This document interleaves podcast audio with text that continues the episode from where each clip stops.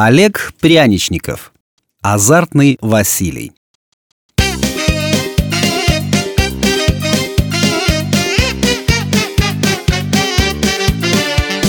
«Я чувствую, мне сегодня повезет», — сказал Василий, садясь к столу.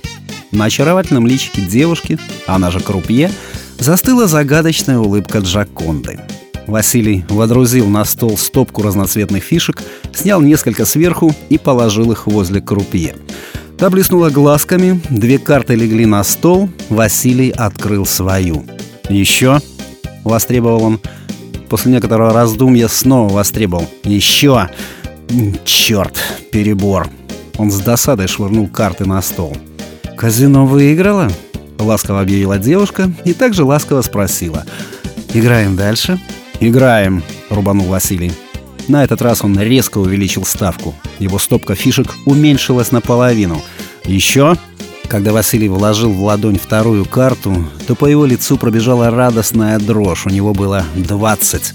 «Себе?» — сказал он мягко и даже стал тихо насвистывать. «Не свистите, денег не будет», — предупредила девушка. Василий замолк. «Что у вас?» «У меня двадцать». «Понятно». В ответ она стала набирать себе. «Двадцать одно», — нежно объявила крупье. «Казино выиграла?» «Елы-палы!» — нервно выпалил Василий. «Ставлю все! Все!» И он пододвинул к крупье оставшиеся фишки. И снова две карты легли на стол. «Еще?» — выкрикнул Василий, когда открыл туза. И тут к тузу он получил десятку. «Двадцать одно! Я выиграл!»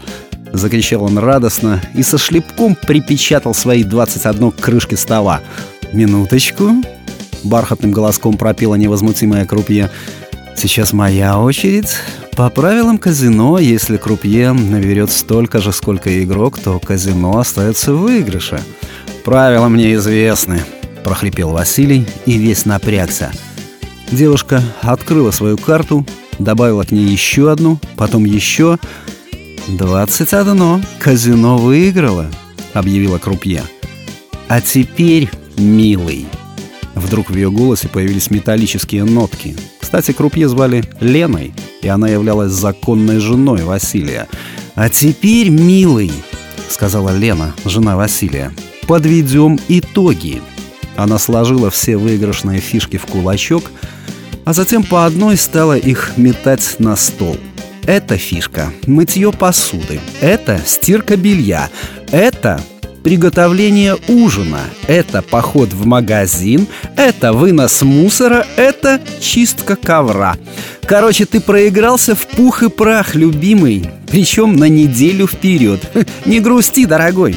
Ты же сам придумал играть в очко на домашние дела. Вместо того, чтобы их просто поделить. Тебе одни, мне другие. Так что за дело, Василий!»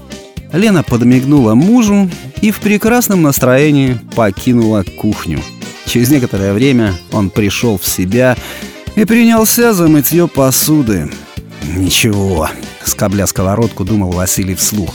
«Со следующей недели меняем очко на рулетку. Уж в нее-то мне точно повезет».